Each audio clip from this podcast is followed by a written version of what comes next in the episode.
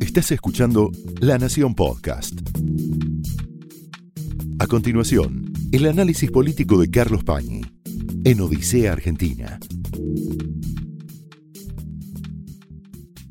Muy buenas noches. Bienvenidos a Odisea. Estamos en una encrucijada desde hace tiempo, una encrucijada económica que se va agravando. Ahora es más dificultoso entender la agenda de esa encrucijada, los desafíos que tenemos muy inmediatos, muy graves por delante, porque está cubierta la superficie de lo que pasa con una especie de festival de anuncios, que es la estrategia del ministro de Economía Sergio Massa para comunicarse con nosotros, con la sociedad, desde la gestión que ha emprendido. Lo que vamos a tratar de ver esta noche, desde muchos ángulos, es cómo está el instrumental político del que dispone la sociedad argentina para enfrentar estas dificultades.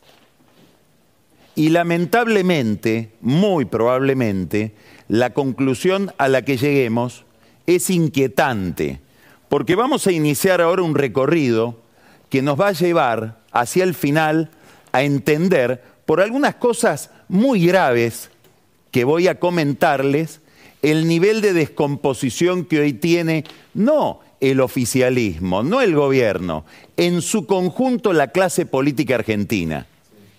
Es decir, el instrumento, el vehículo que tenemos para intervenir sobre la realidad, sobre todo sobre la realidad económica, que tiene desafíos cada vez más dolorosos para la gente, ese instrumental tiene deficiencias cada vez más graves y parece estar en una situación de degradación inquietante.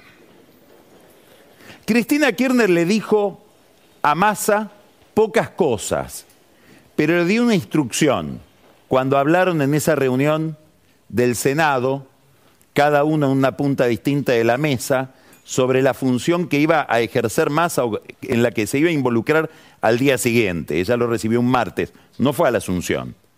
Le dijo, Sergio, 95% gestión, solo 5% campaña. No le dijo cero campaña, porque entre otras cosas sabe que Massa no puede pero solo 5% campaña. Bueno, Massa tiende a transformar todo lo que hace casi exclusivamente en un hecho de marketing. Además de la campaña, como en medio del drama en el que está metido, que probablemente nosotros lo vemos y él no, ir a hacer campaña con su esposa a Tigre, ignorando al intendente, etcétera, solo para jugar la interna del pueblo chico donde ha perdido el poder y perdió también el consenso de la gente, algo que él está tratando de recuperar con la gestión económica. En parte de esa campaña visual de marketing está esta noticia de que él se va a autoexcluir y va a pedir que el presidente firme un decreto separándolo de los temas de su gestión donde podrían estar involucrados o en juego intereses de sus amigos empresarios. Uno pregunta, toda la gestión energética de masa, que involucra empresas como las de Marcelo Midlin, amigo de Massa, involucra a empresas como las de Vila y Manzano, amigos de Massa, empresas como las de Jorge Brito, hijo, hijo del fallecido banquero Jorge Brito, que también interviene en el campo de la energía, sobre todo de la generación de energía por método eólico. Cuando Massa diseña una política energética, la describe como la describió la semana pasada cuando viajó a Neuquén, no interviene eso, no son decisiones en las que se pueden beneficiar o perjudicar empresas de sus amigos. Cuando diseña políticas que tienen que ver con la vida de los bancos, no solo Brito, que es sobre el que caen siempre todas las miradas cuando uno dice masa más banco, los Eskenazi, que son sponsors históricos de masa, ¿se benefician o no? Es una medida muy difícil de implementar, casi una cortina de humo frente a otros problemas.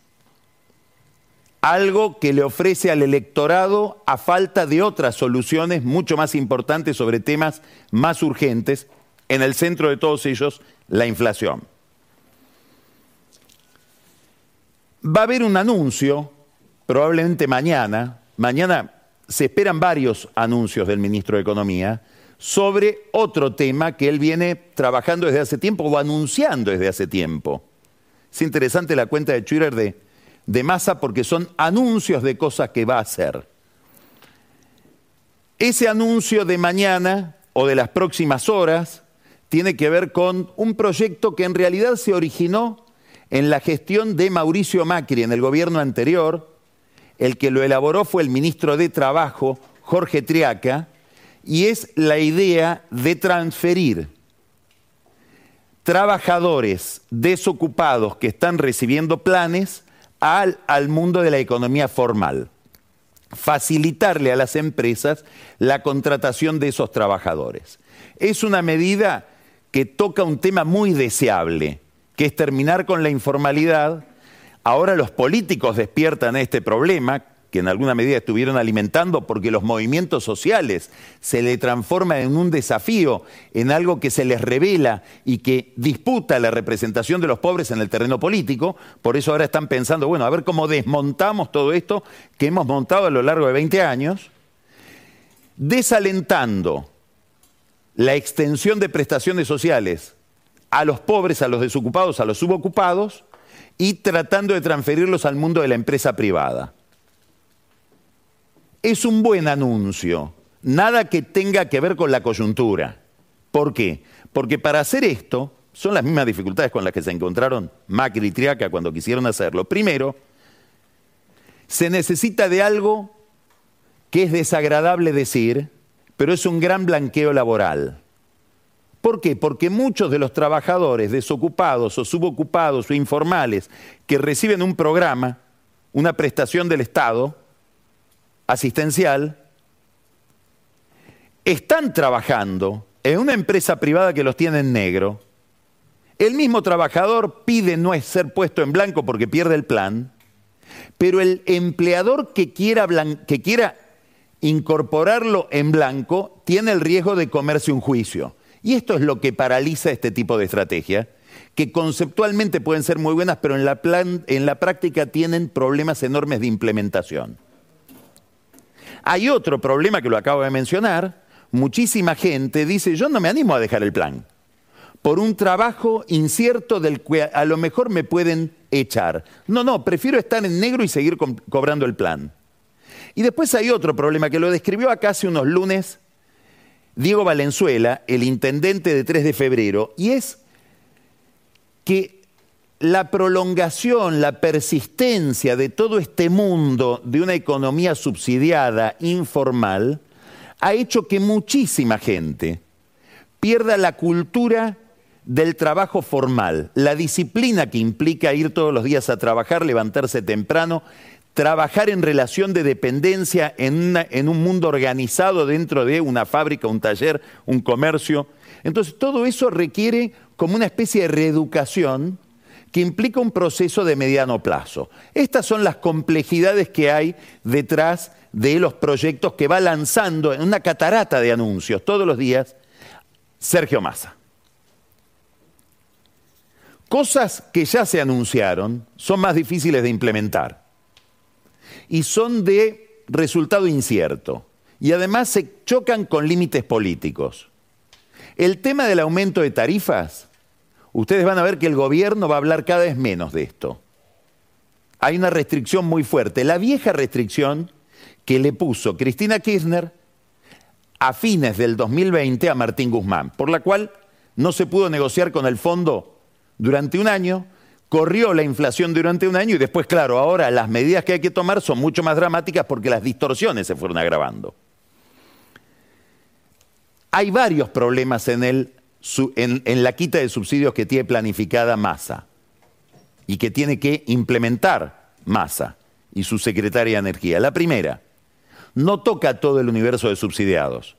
Toca solo a los subsidiados residenciales. Por ejemplo, no toca el comercio y el comercio representa en la Argentina el 30% del consumo. Los residenciales representan el 45% del consumo, del cual no todos van a ser afectados.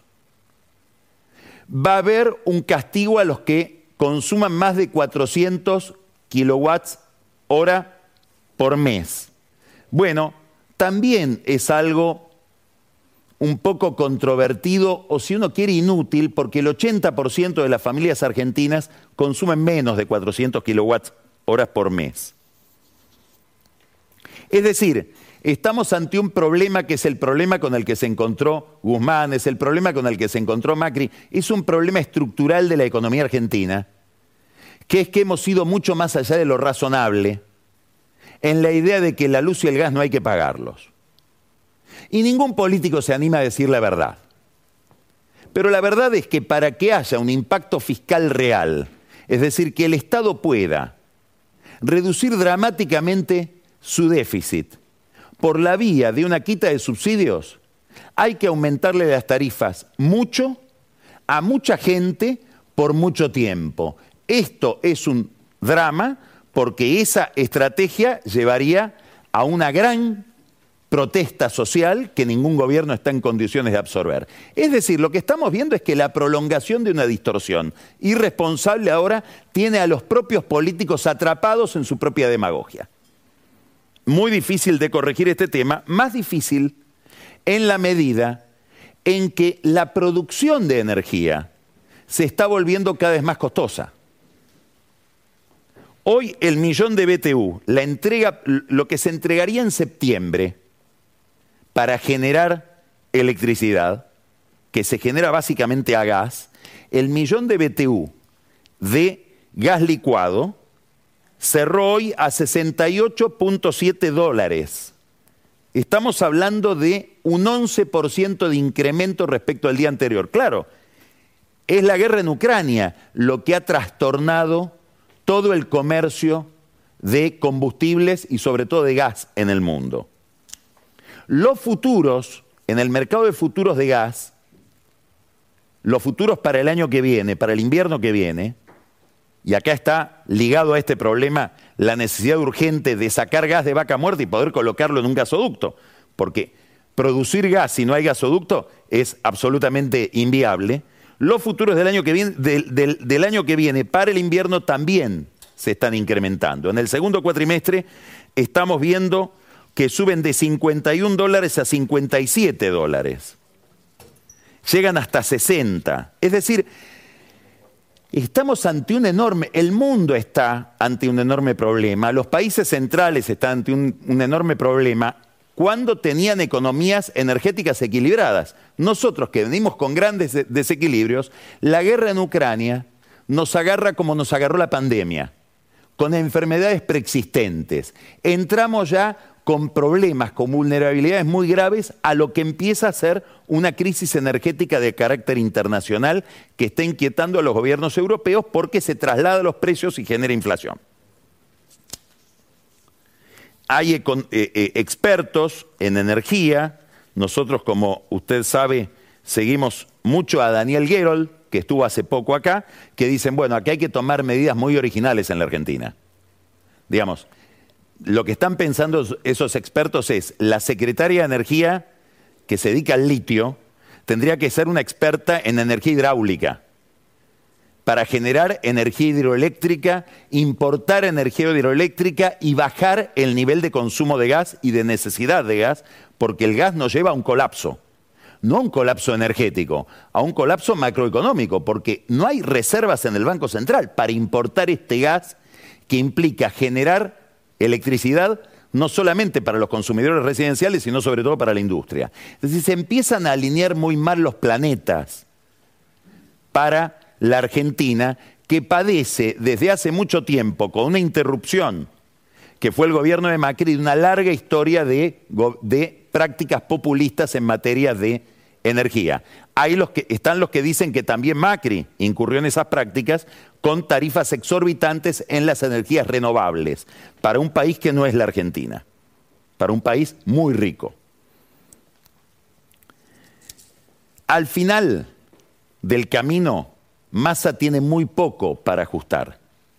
Entre otras cosas, porque una medida de Batakis, muy audaz, que recuerda en alguna medida algo que recordó Caballo el otro lunes, que es lo que hizo en la época de Menem, voy a hablar de historia antigua, Herman González, que es sentarse sobre la caja y acá no hay un peso. Batakis había propuesto una reforma de la ley de administración financiera que le daba al Ministerio de Economía atribuciones extraordinarias en el manejo del gasto. Es decir, extendía el control del Ministerio de Economía hacia zonas políticamente inquietantes o sensibles. Aerolíneas, el PAMI, AISA, la empresa que maneja la mujer de masa, que tiene un desequilibrio gigantesco asistido en exceso, además, por el Estado. Le pasan más plata que la que necesita, no sabemos por qué. Bueno, Batakis había pensado en eso. Una ley, una reforma a la ley de administración financiera que amplíe las facultades de Hacienda sobre el gasto. Sobre ese tema nadie sabe ni contesta. Ya durante la breve, efímera gestión de Batakis no había novedades sobre esa iniciativa que llevaría el control del ministro de Economía hacia zonas muy opacas, cifradas, lugares donde nadie puede mirar, vacas sagradas de la administración, como por ejemplo los fideicomisos, donde hay negocios espectaculares de toda la clase política. Eso el que lo toca, toca un cable de alta tensión. Bueno, no lo tocó Batakis, tampoco lo quiere tocar Massa.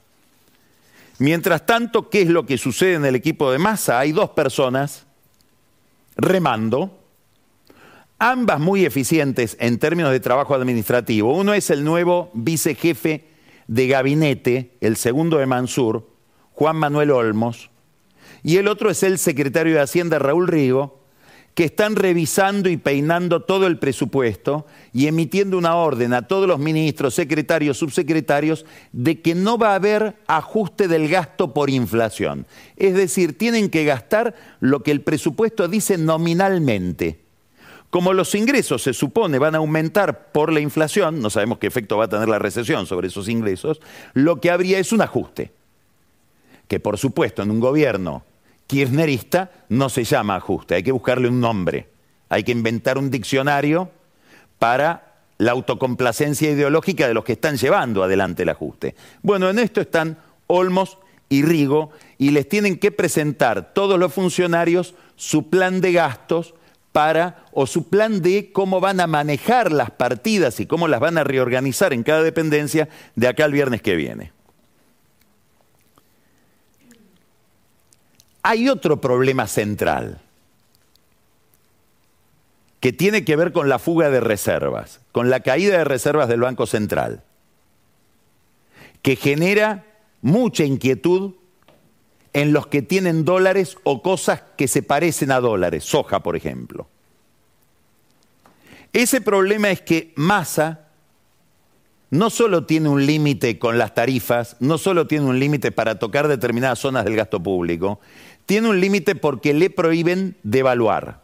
No puede devaluar. Pero tiene que achicar la brecha. Porque en la medida en que hay mucha brecha cambiaria entre el dólar libre y el dólar oficial, lo que se presume es una devaluación. El que tiene dólares no los entrega y el que necesita dólares para comprar rápido o importar cosas ya previendo la devaluación, compra todo lo que puede ahora. Adelanta las importaciones y postergan las exportaciones o la liquidación de los bienes en dólares, por ejemplo, soja. Eso hace que la brecha no solo se mantenga, sino que las reservas vayan cayendo, porque se consumen más y entran menos dólares al Banco Central. Bueno, este problema complejo que venimos describiendo sistemáticamente lunes a lunes, no tiene una solución clara por parte del ministro de Economía. ¿Por qué? Porque él puede, o intenta, ahora lo vamos a ver, intenta conseguir dólares para que en alguna medida baje el techo de la brecha. Lo que no puede es devaluar subiendo el piso, es decir, que el dólar oficial esté más caro. Por lo tanto, lo que tiene como palancas para maniobrar es muy poco. Ahora está por anunciar, probablemente lo haga mañana también, junto con las medidas que tienen que ver con el mercado laboral, un nuevo dólar para el campo. Ustedes ya saben lo que pasó. Él fue a ver a las cerealeras, les dijo, necesito ya 5 mil millones de dólares. Ah, sí. ¿Y de dónde lo sacamos? Bueno, ustedes tendrán, no, no tenemos. Nosotros somos comercializadores de granos. Nosotros le compramos al chacarero. Y el chacarero no nos vende. ¿Por qué? Porque con el dólar que le dan, que es un dólar atrasado, que además tiene el recorte de las retenciones, con insumos que suben de precio, porque, entre otras cosas, los fertilizantes están más caros, etcétera, etcétera, por factores internacionales, no nos conviene vender la soja, nos conviene tener la soja.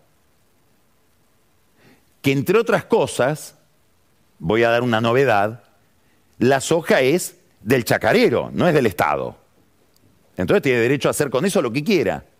En la medida, dicen las cerealeras, en que no nos venden la soja porque no hay un negocio de vender soja, nosotros no tenemos los dólares que ustedes nos están pidiendo. ¿Quieren dólares? Lo podemos llegar a pensar, porque además esos dólares también son nuestros. Pero en todo caso, invéntenle un negocio al chacarero. Ahí está Massa tratando de anunciar un nuevo dólar para los chacareros. ¿Qué quiere decir un nuevo dólar? Que se le permita aumentar el monto que ya tienen permitido para vender soja con un dólar más competitivo. Y algún retoque puede haber también en el anuncio respecto del impuesto a las ganancias para el campo. Ahora, en la medida en que se va haciendo gradualmente esto, muy probablemente el que tiene dólares, o el que tiene soja, el que tiene granos, dice yo espero, espero a la próxima estación porque estoy viendo que necesitan dólares. Por lo tanto, no me alcanza con esto que me ofrecen, quiero un poco más. ¿Hasta dónde? Bueno, hasta que devalúen. Hasta que el dólar sea, este dólar que me ofrecen sea rentable como para que yo liquide lo que es mi propiedad. Algo están liquidando. ¿Por qué? Y porque estamos en, en la etapa en que el campo, el chacarero, se prepara para la siembra de la cosecha gruesa. Estamos en ese momento del ciclo agrario. Ahora, también acá aparece un problema. Porque supongamos, el chacarero dice, bueno, me voy, a vender un poco de grano para obtener pesos y comprarme una camioneta. Mm, no hay camionetas. Voy a comprar insumos. No hay insumos. Es decir, se cruza este problema con otro problema que está apareciendo en la Argentina, que es la recesión como las cosas no tienen precio, nadie quiere vender porque no sabe el valor de reposición de eso que tiene. Y como no sabe el valor de reposición, no lo vende. Ahora el que produce tampoco produce. Empieza a paralizarse la cadena productiva también por otro motivo, que es que todo lo que compramos y vendemos, todo lo que consumimos, en general, tiene mucho componente importado, en partes, en insumos, etc. Y el Banco Central no tiene los dólares para darle al importador. Es decir, lo que estamos viendo es que se va angostando el callejón. Vamos entrando a un callejón sin salida. A esto se le agrega la restricción político-ideológica. Que tiene que ver con lo económico y tiene que ver, digamos, con las, con las limitaciones objetivas y tiene que ver con cuestiones de concepción de la economía. Por eso no hay un desdoblamiento, no está el desdoblamiento del que hablaba Caballo el lunes pasado, que decía, bueno, de los pocos dólares que hay, conservémoslos para lo productivo y todo lo que es turismo, ahorro, operaciones financieras que vayan por un dólar libre. Primer problema, ¿y si ese dólar libre se dispara? ¿Tiene dólares el Banco Central para intervenir? No, entonces es muy complejo.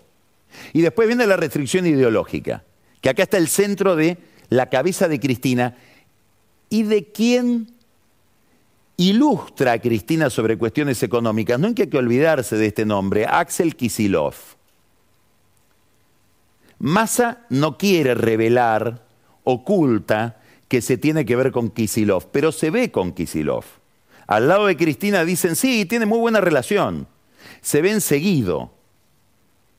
Massa tiene un problema, el Fondo Monetario, que tiene que mirar las metas, y tiene otro problema que es Kisilov, que ejerce una vigilancia ideológica sobre el programa. Y para Kisilov, y obviamente para Cristina, hay un problema ideológico que es el siguiente. Algo estratégico tan importante como el valor del dólar no puede estar librado a la libertad de la gente, porque en el fondo de esta ideología lo que hay es pánico frente a la libertad y el supuesto de que un funcionario o el Estado sabe mucho mejor que el público lo que hay que hacer con la economía, con los bienes, con el dólar, con el peso, con la soja, etc. Es decir, es un concepto, una concepción de la sociedad que pretende gobernar a la sociedad, vamos a ponerlo en términos de Perón, a la comunidad organizada desde una consola centralizada que maneja el caudillo, que sabe más que nosotros. Entonces tampoco puede doblar. Hay otra razón por la que no puede doblar. Si se libera un dólar financiero y las empresas tienen que ir a ese dólar para pagar sus deudas, muchas empresas entrarían en grandes dificultades. Una sobre todas, IPF, que tiene una deuda gigantesca, le pegaría muchísimo en el balance. Quiere decir que seguimos con restricciones. Es decir, estamos caminando en esta conversación que tenemos por un laberinto donde nos estamos chocando con la pared todo el tiempo. Con este otro problema que aparece que es el de la recesión. Una novedad que me dieron hace una hora, si usted quiere, no sé, jocosa, va a haber problemas aparentemente con el pan dulce este fin de año. ¿Por qué? Porque las frutas abrillantadas y el papel con el que hace el papel de hornear que se usa para hornear el pan dulce son importados, vienen de Brasil. Entonces, si queremos pan dulce, tiene que haber dólares en el Banco Central.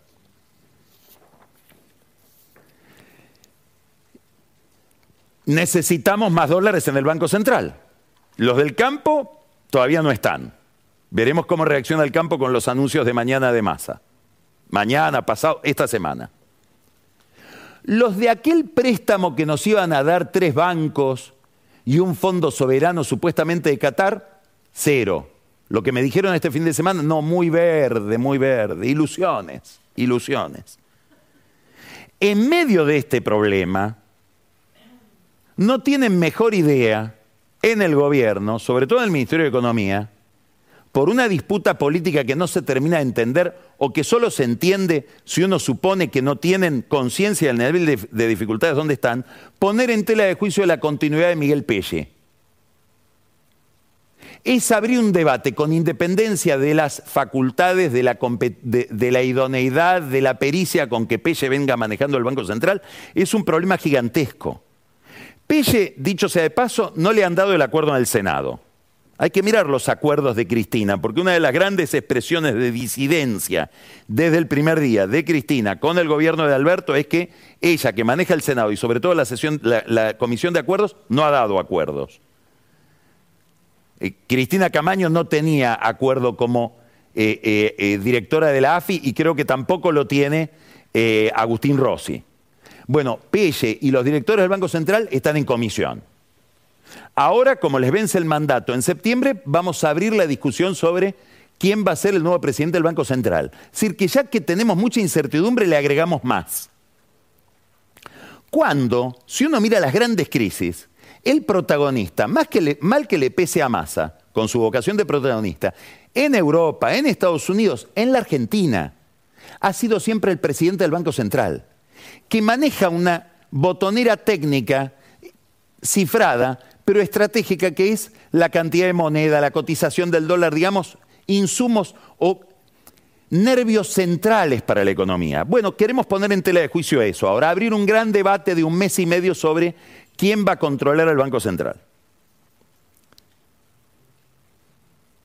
Massa viaja la semana que viene a Washington, espera visitar al enemigo de Alberto Fernández, al hombre a quien Alberto Fernández quería derrocar en el Banco Interamericano de Desarrollo, Mauricio Claver Carone, a quien el gobierno le imputó haber sido el responsable, el cómplice de Macri para darle el famoso crédito que impidió que ganara el kirchnerismo o que iba a impedir que gane el kirchnerismo para que toda esa fantasía, toda esa leyenda, bueno, ahora se ha convertido en el principal amigo de la Argentina.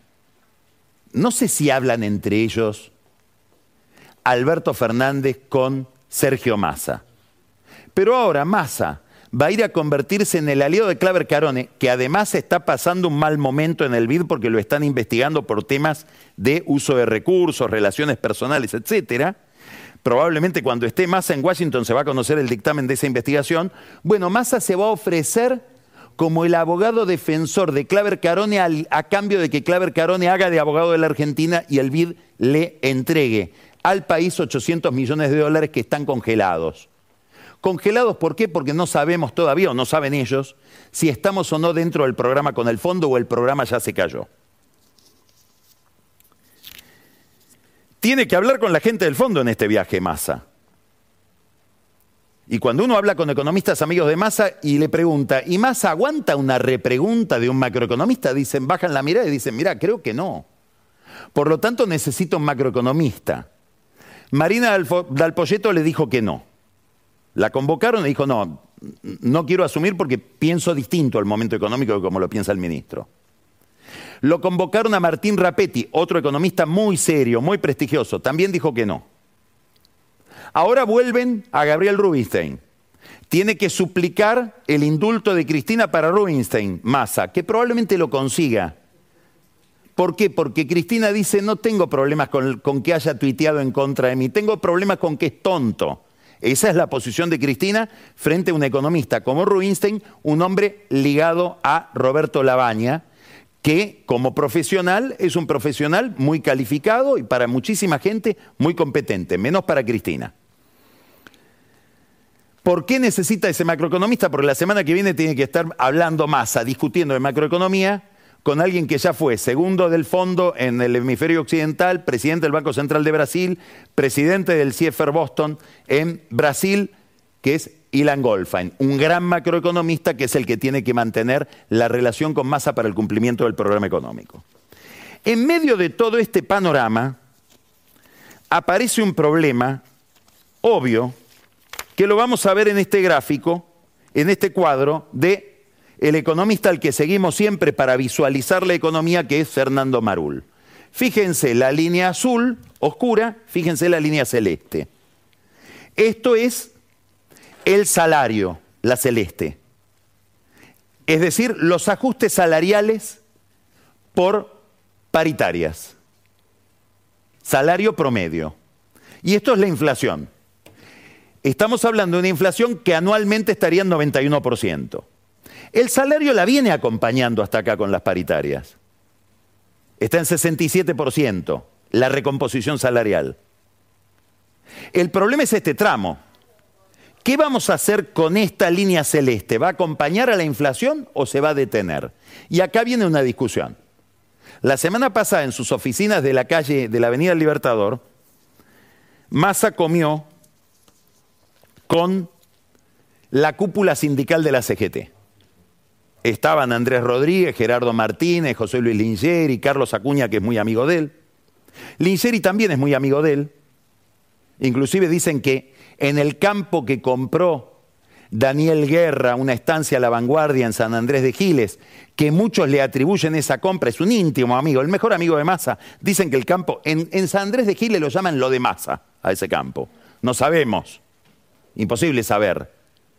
Lo que sí sabemos es que entraron camiones para una gran obra de una empresa que se llama CIE, empresa que también está contratada en el municipio de Tigre y que también está contratada en AISA. Dicen que esa empresa, CIE, lo llaman la empresa de Lingeri. No sabemos si es de Lingeri, del sindicalista Lingeri. Dicen que es de Lingeri.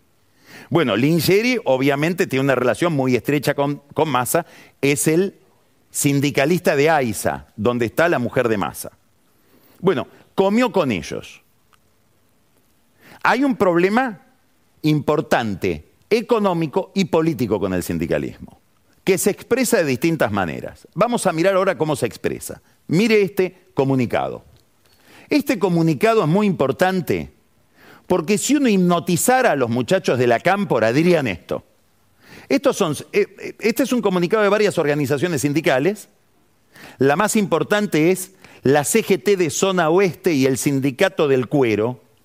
Los maneja un sindicalista que se llama Walter Correa, probablemente de los más ligados al kirchnerismo duro, ¿Qué dicen? Nos movilizamos para parar el golpe. ¿Quiénes le están haciendo un golpe al gobierno? AEA, los grandes empresarios, la Cámara de Comercio Argentino-Americana, y mire quién está acá, la sociedad rural.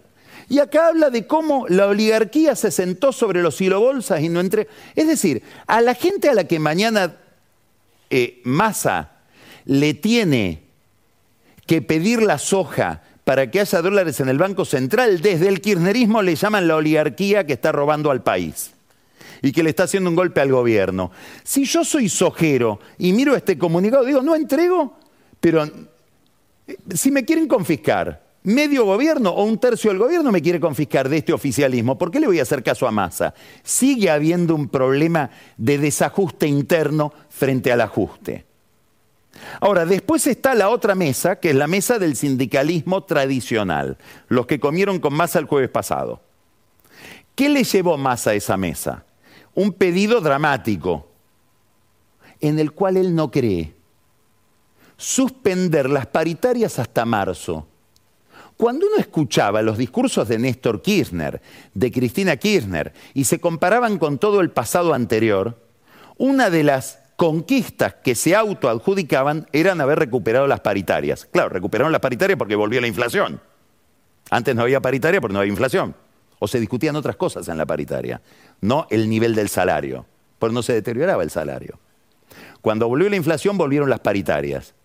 Y era un mérito del kirchnerismo de la anterior gestión respetar los derechos de los trabajadores a que el salario vaya con la inflación. Ahora piden suspender las paritarias y entregar una suma fija de 70 mil pesos a todo el mundo por igual. Por dos razones. Primero, porque algo tan importante como el salario en este momento tampoco tiene que estar librado a la libertad de trabajadores y empresarios. Es lo mismo que el dólar. Lo tiene que decidir mamá, Cristina, el Estado. 70 mil pesos para todos, porque si son 70 mil para todos, además se beneficia más calculan ellos, el votante kirchnerista. Porque en el ingreso de la clase media o media alta incide menos esa inyección de 70 mil pesos que se pagaría en dos tramos, uno en noviembre y otro en diciembre. Los sindicalistas que dicen, no, no, ¿por qué? Porque queremos ser protagonistas del mundo del trabajo, de la negociación con los empresarios. ¿Y por qué queremos ser protagonistas? Y esta es la razón profunda por la que se movilizan este miércoles. Porque tenemos miedo de dos cosas. Primero, que Massa fracase. ¿Cómo? Sí, tenemos miedo de que Massa... ¿Por qué? Y porque un fracaso de Massa puede ser, en un escenario posible, un gobierno de Cristina. Y de una Cristina radicalizada, que venga con Kisilov y que logre hacer lo que pretende hacer desde hace tiempo, que es extender sus ideas sobre el mundo del sindicalismo.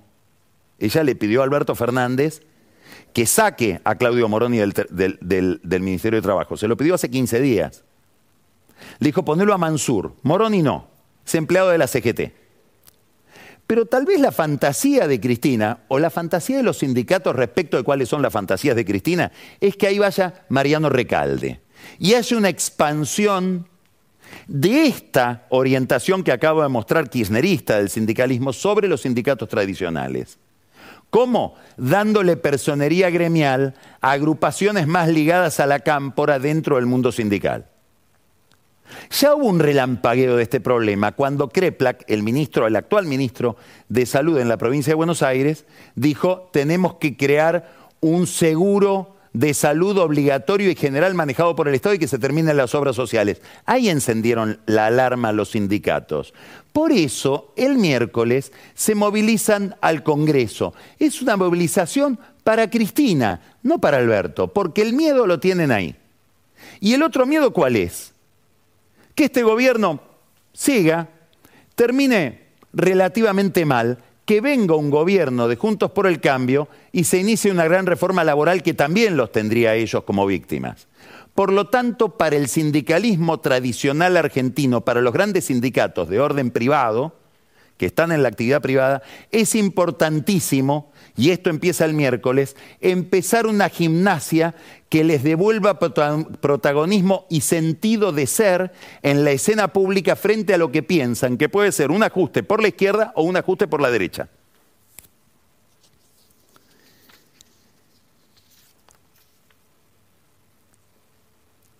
Todo esto es la escena económica frente a una gran crisis política. ¿Cómo está Sergio? Pregunté el sábado. Me contestaron, y ahí está. Va a ver la Cristina, no sé, cómo, tiene tiempo, me dijo el que me contaba. Va a ver la Cristina, va a ver Alberto, va a ver a Cristina, va a ver Alberto. Así se pasa el día, porque entre Alberto y Cristina no hablan. Es más, cada uno tiene del otro la imagen que le cuenta Sergio. Así estamos frente a esta crisis. Miremos para la otra orilla, miremos juntos por el cambio. Un colapso. Colapso verbal que tiene que ver con las declaraciones de Carrillo, pero tiene que ver con algo más profundo. No hay un liderazgo y no hay cohesión. Porque ya lo dijimos mil veces, lo decimos una vez más, juntos por el cambio, tiene sentido, está amalgamado, tiene afecto societatis, si del otro lado hay un kirchnerismo amenazante, con este kirchnerismo desvaído, que puede parecer cualquier cosa menos una dictadura, la razón de ser por la cual Macri, Carrió y los radicales están juntos empieza a desdibujarse. Este es el problema. Ahora, ¿por qué es un problema importante? Porque no sabemos si van a poder dirimir su liderazgo. ¿Y eso por qué es importante? porque podría pasar algo que no está contemplado todavía en el mapa, en el itinerario de lo que viene. Y si el oficialismo junta los votos y elimina las pasos, ¿cómo se deciden juntos por el cambio quién es el candidato a presidente? ¿Cómo liquidan su, su, disputa Macri, Patricia Bullrich, Horacio Rodríguez Larreta, Facundo Manes? Este Juntos por el Cambio que estamos viendo hoy, tiene la posibilidad de darse una estrategia electoral y después tiene la posibilidad de tener la cohesión suficiente que requiere esta agenda económica con los problemas que van a heredar? Con los movimientos sociales amenazados enfrente y con un sindicalismo que empieza a hacer flexiones para estar más firme frente a cualquier cosa que venga. Este es el gran problema. Es decir, ¿qué nivel de consistencia política tiene la sociedad argentina en el gobierno y en la oposición frente a una agenda que es dramática, que, está, que nos pone en las puertas, no digo de la hiperinflación, después le vamos a preguntar a Rogelio Frigerio como economista que nos diga qué es lo que está viendo en términos de perspectiva. No, que nos pone a las puertas de una gran inflación y de un colapso financiero. Este es el problema central. De una Argentina y ahora mire bien lo que le voy a mostrar. Con síntomas de descomposición inquietantes. Usted usa Telegram. Si usa Telegram, entre a Telegram. Vaya abajo, en la pantalla de inicio, va a encontrar contactos. Abra contactos. Le va a ofrecer una opción. Esto lo puede hacer ahora, ¿eh? Le va a ofrecer una opción. Mirar gente que está cerca. Apriete ahí. El teléfono le va a decir, ¿autorizás que se sepa tu ubicación? Y sí, por una vez lo autorizo porque no se, no se sabe quién está cerca. Se va a abrir una pantalla con gente que está cerca.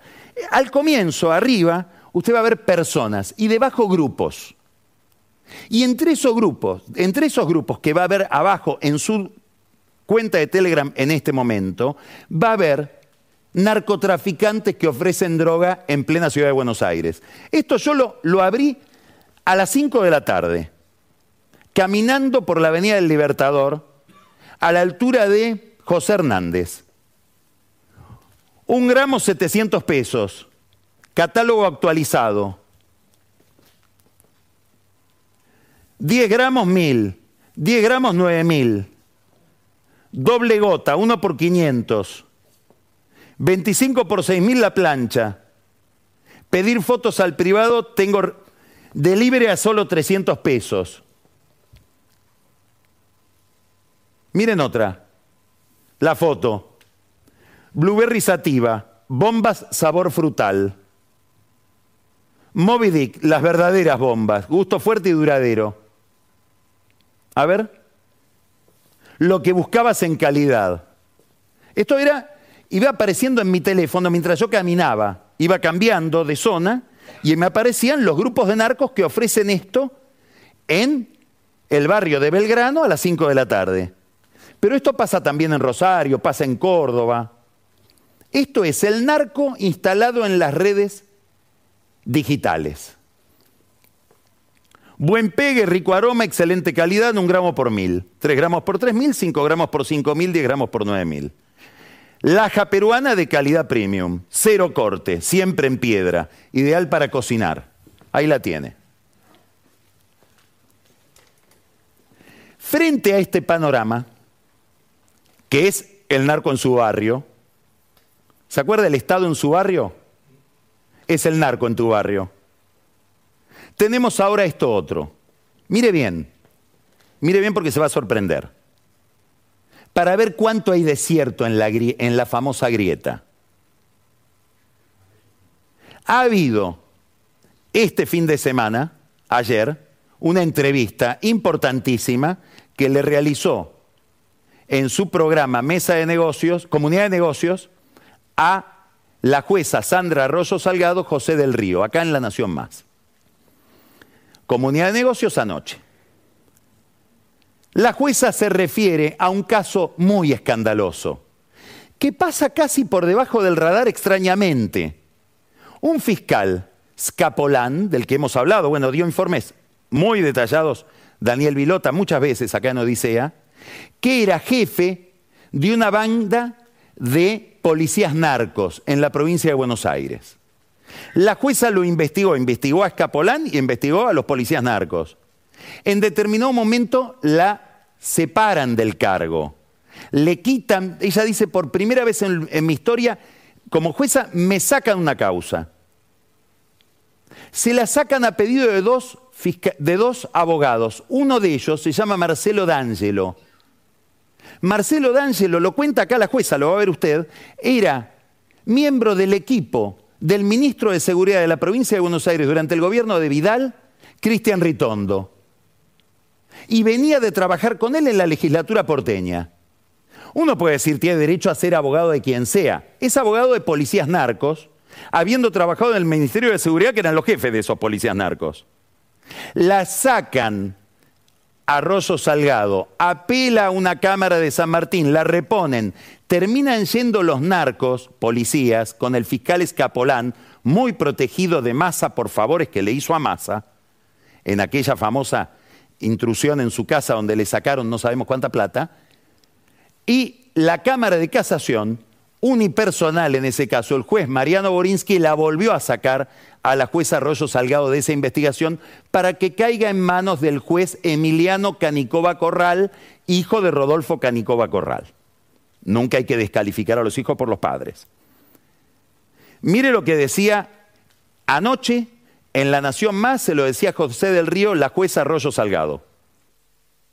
Me apartaron en diciembre del año pasado, después de todo un año que se hizo la recusación a mi respecto de una causa en la que me encontraba investigando a un fiscal provincial a sus funcionarios, a sus más directos colaboradores y a una veintena eh, de policías eh, bonaerenses de alta jerarquía de las DDI, las delegaciones de drogas ilícitas de Quilmes, de La Plata, de Tigre, investigo, avanzo, llego a la detención, al procesamiento con prisión preventiva de funcionarios policiales que debían investigar al narcotráfico, pero que eran socios del narcotráfico. Y, puedo hablar en estos términos porque ya fui apartada, ¿no?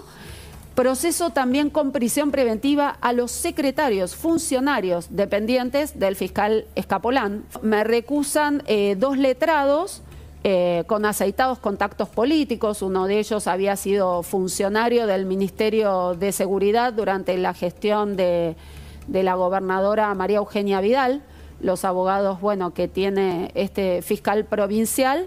Uno de ellos eh, fue jefe de gabinete del, eh, del, señor Ritondo. eh, y también eh, durante su gestión en el Ministerio de Seguridad. El otro de los letrados fue asesor de Monzó. Fui apartada de esa investigación. A los seis meses soy apartada de otra investigación en la que venía a cargo hacía tres años. Ah. Cambian de abogado. También un asesor de seguridad de Ritondo, el doctor Marcelo Rocchetti, me recusa en una causa de lavado de activos contra un representante de fútbol. Bueno, ahí tenemos Marcelo Rocchetti, es la mano derecha e izquierda de Ritondo. Es la persona, el abogado al que le pusieron al ministro de Trabajo de Vidal que había hablado de la Gestapo y que estaba metido en una operación de inteligencia. El abogado que le pone Ritondo para cuidar la cosa es Rocchetti. En un, tema de inteligencia, hay que recordar que Ritondo forma parte de la Comisión Bicameral de Seguimiento de los Organismos de Inteligencia. No sabemos si para investigar o para cubrir. Bueno, enorme problema el que anuncia, el que denuncia acá Rosso Salgado para la oposición, porque estamos hablando de alguien que es candidato a gobernador, apoyado por Macri y apoyado por Vidal. Festeja en esto Santilli y debe festejar. No sabemos si Santilli, si lo miramos, si lo ponemos bajo la lupa, no encontramos cosas parecidas. Pero ¿a dónde estoy yendo? A que por donde uno mira hay mucha fisura. Hay mucha grieta en otro sentido. La grieta no de un enfrentamiento, de un resquebrajamiento. Este es el problema central que queríamos plantear esta noche. Tenemos una montaña económica para subir, para escalar, y el instrumental que tenemos es cada día más deficiente. Esto fue el análisis político de Carlos Pañi en Odisea Argentina, un podcast exclusivo de La Nación. Escucha todos los programas de La Nación Podcast en www.lanacion.com.ar. Suscríbete para no perderte ningún episodio. Estamos en Spotify, Apple Podcast, Google Podcast y en tu reproductor de podcast favorito. Seguí escuchando La Nación Podcast.